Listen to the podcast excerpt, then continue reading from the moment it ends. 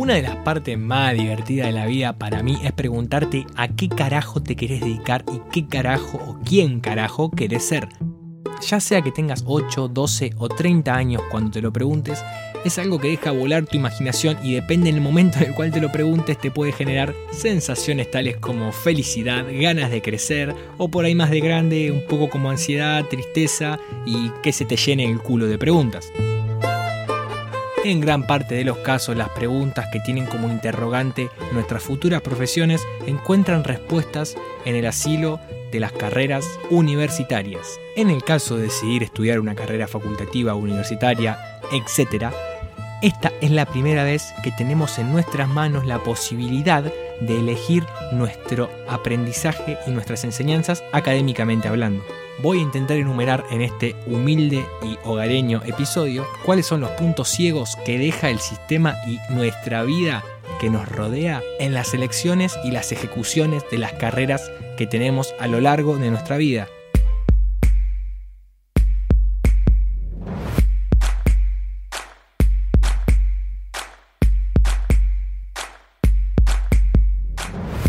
Bien, antes de arrancar a hablar de la cosa que nos conlleva ahora, a vos persona que estás escuchando, me gustaría aclararte que no hace falta haber estudiado una carrera o más de una carrera como para meterte en lo que va a ser el hilo conductor de esta charlita.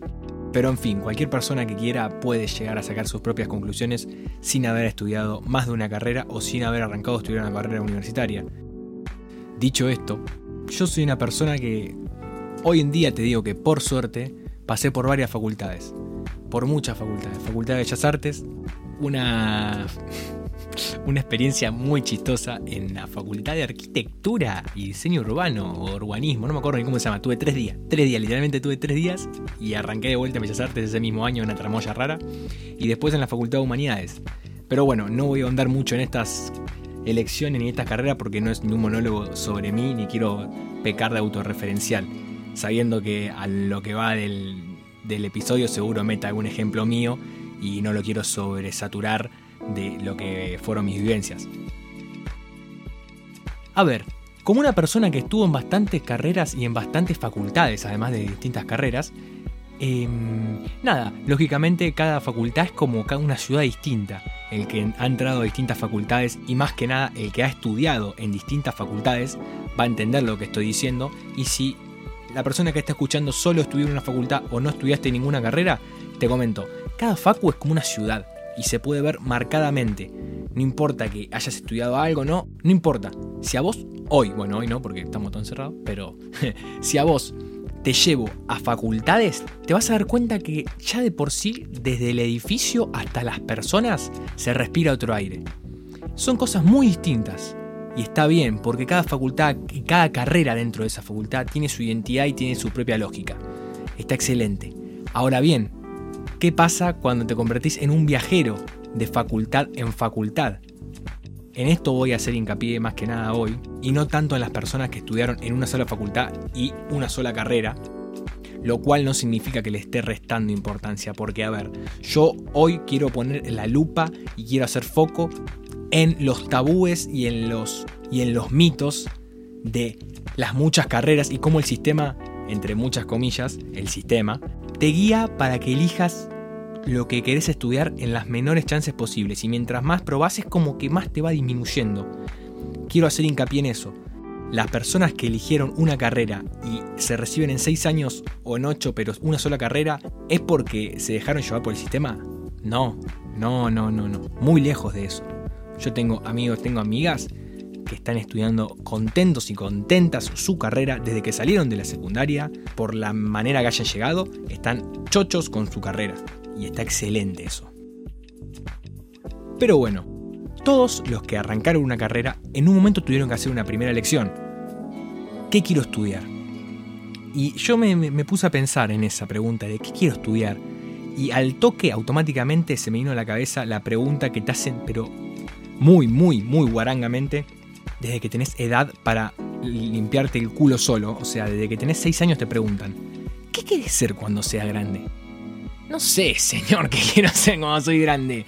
A ver, creo en el ratón Pérez todavía. Bolude.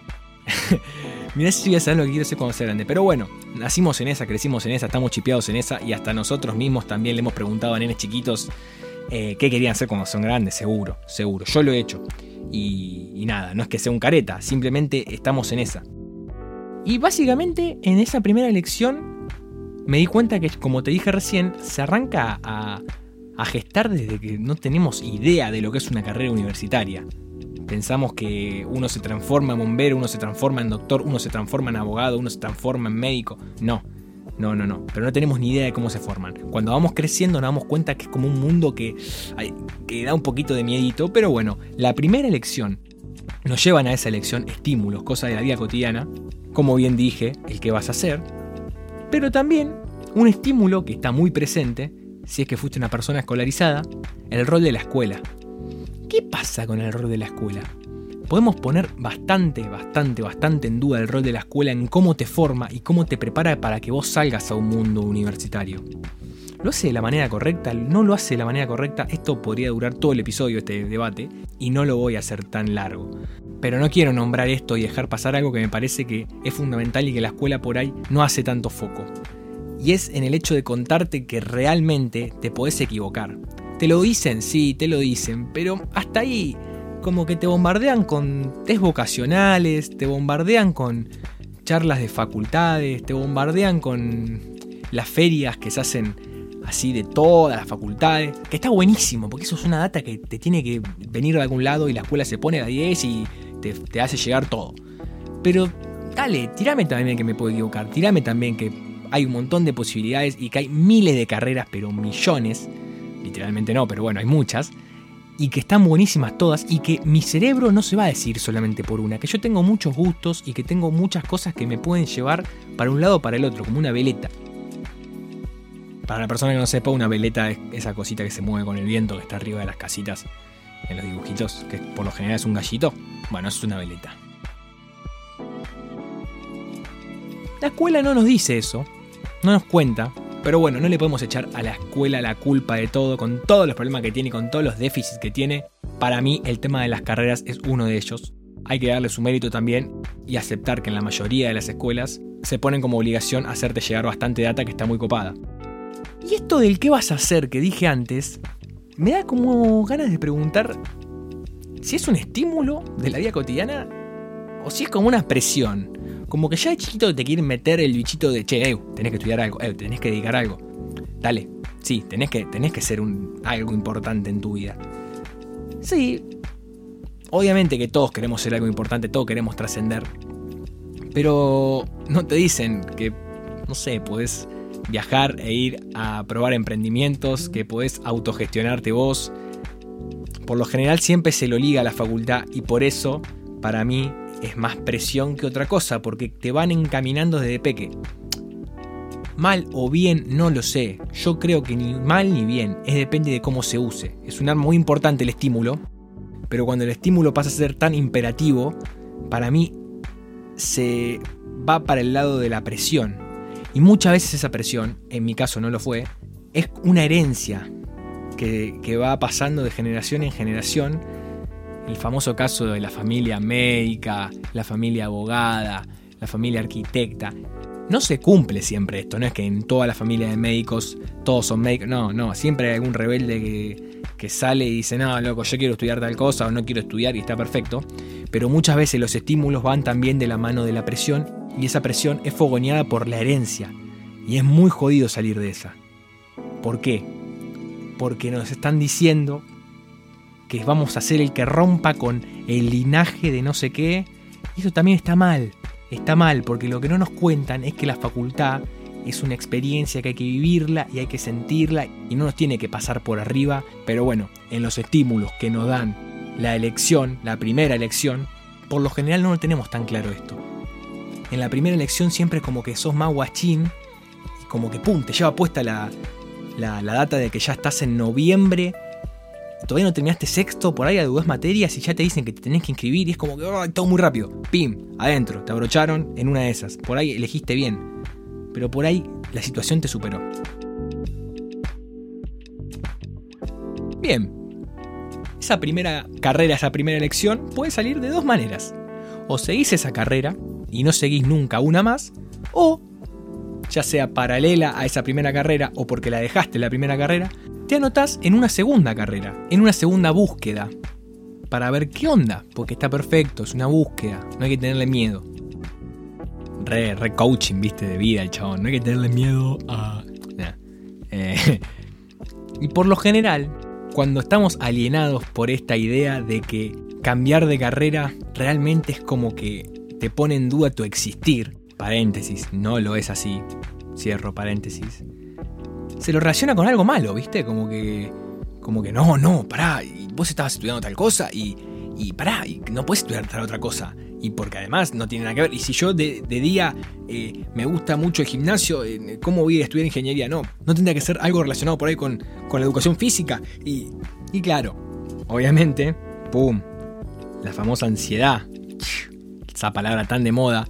Pero en este caso no la quiero traer a colación como eh, un trastorno, digamos, trastorno de ansiedad, sino como la sensación de ansiedad que nos da que nos da a pensar todas esas cosas que nos superan y que no sabemos qué vamos a hacer y que tenemos que probar y que el hecho de probar nos hace entender que vamos a perder un año en caso de que esa no sea la búsqueda y ¡pum! Si te entras en esa es muy difícil que salgas. Por eso hay que destabutizar todo esto. Porque también, si entras en esa, te pones a pensar, pero para, hay que enroscarse tanto. Y por ahí la primera carrera que había elegido era esa. Y, y, claro, obvio, va a haber mil carreras y va a haber un montón de cosas que te gusten. Si entras en esa del enrosque, ya está, perdiste. Perdiste, pero perdiste mal. ¿Y qué pasa? A esa gente, y yo me incluyo en ese grupo de gente, que por ahí la hace sentir zarpada el hecho de que lo que haces en tu vida diaria no tenga nada que ver con lo que estudias y que te genera esa sensación como de decir, no, pará, no es por acá, ¿qué tiene que ver? ¿No, ¿Está mal mi vida diaria o está mal la carrera? Y te lleva esa duda. Por ahí es un poco anarco la postura. Pero yo llegué a la conclusión de que el sistema castiga la diferencia. En todo sentido. Eh, la lupa se pone lo diferente y lo diferente es bardeado por la masa, por la mayoría. Pero esa mayoría también está alineada por la idea del sistema por la idea que le baja el sistema de que hay que bajar a lo diferente. Eso es algo muy amplio, pero en este caso, ¿cómo se relaciona lo diferente a lo que estamos hablando, a lo de las carreras? En la variedad. El sistema recorta esas posibilidades que nos da, por ejemplo, la educación gratuita, pública y gratuita, y quizás te pone muchas veces en jaque y pensar que perdiste un año porque estudiaste algo y lo querés dejar, y la chota, no perdiste nada, hermano, no perdiste nada adquiriste un montón de conocimientos, estás aprendiendo. Estás aprendiendo ni más ni menos que cosas que no sabías y las llevas a cabo en tu vida diaria y aunque la dejes la carrera, tu cerebro ya mutó a otra cosa. Antes de la facultad eras otra cosa. Y bueno, volviendo a esto del sistema. Yo te digo que el sistema oprime a lo diferente, en este caso a la variedad. Y haciendo esto, hablando de lo que es facultades, vocaciones, etc. ¿Qué busca el sistema? La formación de profesionales, ¿verdad? Pero muchas veces a toda costa. No importa el cómo, importa que salgan profesionales, tanta cantidad de profesionales por año y listo, a la verga. Pero tan a toda costa tendría que ser. ¿No tendría que ser un poco más envolvente para esa gente que por ahí está probando? Digo, no sé, o sea, me parece que es algo muy heavy como para tomarlo tan a la ligera y por ahí entra un guachino, una guachina que está más verde que verdín. Y claro, las facultades, ponele informática, ingeniería, por ahí realmente les gusta, pero facultades que van a cierto ritmo te comen crudo y a otra cosa y te hacen entrar en esta de la ansiedad, en esta de la duda y te morfa la facultad. ¿Por qué? Porque el sistema facultativo para mí busca eso, busca el la producción rápida de profesionales, que no sé qué, hasta qué punto está tan copado que busque eso. ¿Qué debería buscar para mí? Apuntar a realmente nutrir a la persona. ¿En qué sentido nutrir? A llenarlo de experiencias, de vivencias que sirvan. Yo sé que el Estado en sí precisa que salgan tantos profesionales con título matriculado por año y que no, nadie puede frenar ese, ese circuito. Lo entiendo. Pero ¿No podría haber una mezcla entre las dos cosas? ¿No podría ser una mezcla de formar profesionales pero de una manera en la cual realmente los formes como futuros profesionales y no seas una maquinita de sacar títulos y que sea lo único que te importe. Guarda, igual, cada facultad es distinta y cada carrera es distinta y cada alumno tiene la experiencia que tiene. Yo lo estoy llevando al punto dramático, al punto extremo, al punto border, para que se entienda la idea. Y todo esto, border, crítico, dramático, sería relacionándolo como algo malo a la elección de la segunda, la tercera, la quinta, la decimosexta carrera. Pero hay un lado bueno. Obvio que hay un lado bueno. Hay que saber ver el lado bueno. Una vez que lográs deconstruir esta idea de que la facultad es una carrera sola en seis años, listo, a trabajar, porque si soy abogado tengo que laburar sí o sí, rápido en tribunales y... No, pará, baja un cambio. Tranquilo, tranquila. Tenés que saber ver el lado bueno de que tu curiosidad te lleva a buscar otras cosas. Evaluar las vivencias, eh, los procesos que estás viviendo. Eh, primera autorreferencia del episodio, así que me doy el lujo de darla porque pasó bastante tiempo y no le di la autorreferencia. Yo estuve en tres facultades distintas y en cuatro carreras distintas. La cantidad de cosas que ahora, pensándolo como un poco más adulto, puedo llegar a observar que aprendí es excelente tengo 21 años y estoy en primero de una carrera, me chupa la chota que tengo en el dedo gordo del pie, señor, señora. Eh, a ver, aprendés. Estar en una facultad te hace aprender, te hace cambiar la manera de ver las cosas con respecto a algo, te hace conocer gente, te hace conocer ideas distintas, te hace más, te hace más. Arrancás a ampliarte. Aprendés, realmente aprendés. No tenés un título, no importa. Llegaste a primero nada más, no importa. No metiste un final, no importa. Se aprende de otra manera en la vida. No todo es el sistema educativo en la vida para aprender. No. Realmente adquirir sabiduría. Parece un término muy jugado para usar acá, pero te volvés más sabio. Es así. Es muy así. Y algo más, agregando esto de lo bueno, es apreciar, darte cuenta de la idea de que te estás nutriendo, de que estás metiendo data nueva a tu cerebro, a tu bocho, y que te va a servir, te va a expander, te va a hacer más, te va a transformar, es fija. Porque nadie tiene la culpa de no elegir la carrera que por ahí esperaba. Te puedes equivocar, vos no sabés cómo te van a dar lo que pensabas que ibas a dar y lo que fuiste a buscar. Por ahí no lo encontrás nunca lo que fuiste a buscar, porque el hecho de que algo se llame profesorado de la pindonga no significa que vas a hablar por ahí siempre de la pindonga. Y hay un montón de cosas que no van con vos y listo, te vas por la puerta que entraste y nadie te va a decir nada. Aprendiste algo. Entonces, repito, con esta postura bien anarco, bien anárquica, me chupa un huevo, eh, no te dejes guiar por lo que el sistema te quiera hacer creer. La chota, boludo corta, menos para las facultades. Tenemos universidades gratuitas, públicas y alta, de alta calidad. Aprovechémosla, seamos parte de este proceso educativo que nos da la posibilidad de aprender y de confundirse, que es hermoso confundirse, pero no creas que ser cambiante en carrera te hace algo. Esto me lo dijo una vez una amiga, una gran amiga Lola. Me dijo, boludo, vos cuando sepas lo que querés estudiar te vas a dar cuenta y si no querés estudiar nada, listo claro, 2018 yo era por ahí un poco más guacho y dije, verdad, loco, posta. Y parece, es muy obvio, pero es muy difícil romper esa pared y realmente entender que, que tenés que, que perder el miedo a ser diferente si se quiere. Una vez un amigo me contó una fabulita Va, fábula no, porque creo que fábulas con animales. Bueno, vale verga. Eh, un cuentito de dos gemelos que nacieron en las mismas condiciones, misma formación y a una edad determinada tomaron caminos distintos y se volvieron a encontrar después de 10 años. Y los gemelos dejaron de ser iguales porque vivieron cosas distintas, vivencias distintas. Se encontraron y se dieron muy diferentes. ¿Cómo pasa esto? Porque las vivencias te forman, boludo. Las vivencias te forman. Y la facultad es una vivencia, no deja de ser algo que uno vive y ahora cierro esto, ya está, listo, suficiente por, no sé, por hoy. Leyendo algo que no es de un libro de autoayuda, no es de la Biblia, no es de un manual de ventas piramidales, es de un librito de psicología que está muy piola y tira. La mayoría de la gente ni siquiera tiene conciencia de su necesidad de conformismo. Viven con la ilusión de que son individualistas, de que han llegado a determinadas conclusiones como resultado de sus propios pensamientos. y simplemente sucede que sus ideas son iguales que las de la mayoría. ¿Qué quiere decir esto? Básicamente que si pensamos que somos individualistas, la chota es todo un mismo bloque. ¿Qué quiero decir con esto? Que mientras más te puedas salir de ese bloque por tus propios medios, joya. ¿Cómo se relaciona esto con el tema de recién? Que la facultad es la posibilidad de salirse de los bloques porque el aprendizaje te nutre y básicamente uno en la facultad por primera vez elige su aprendizaje a nivel académico. ¿Está medio tirada de los pelos la conclusión final? Sí, la verdad que sí. ¿Me importa? Un poco.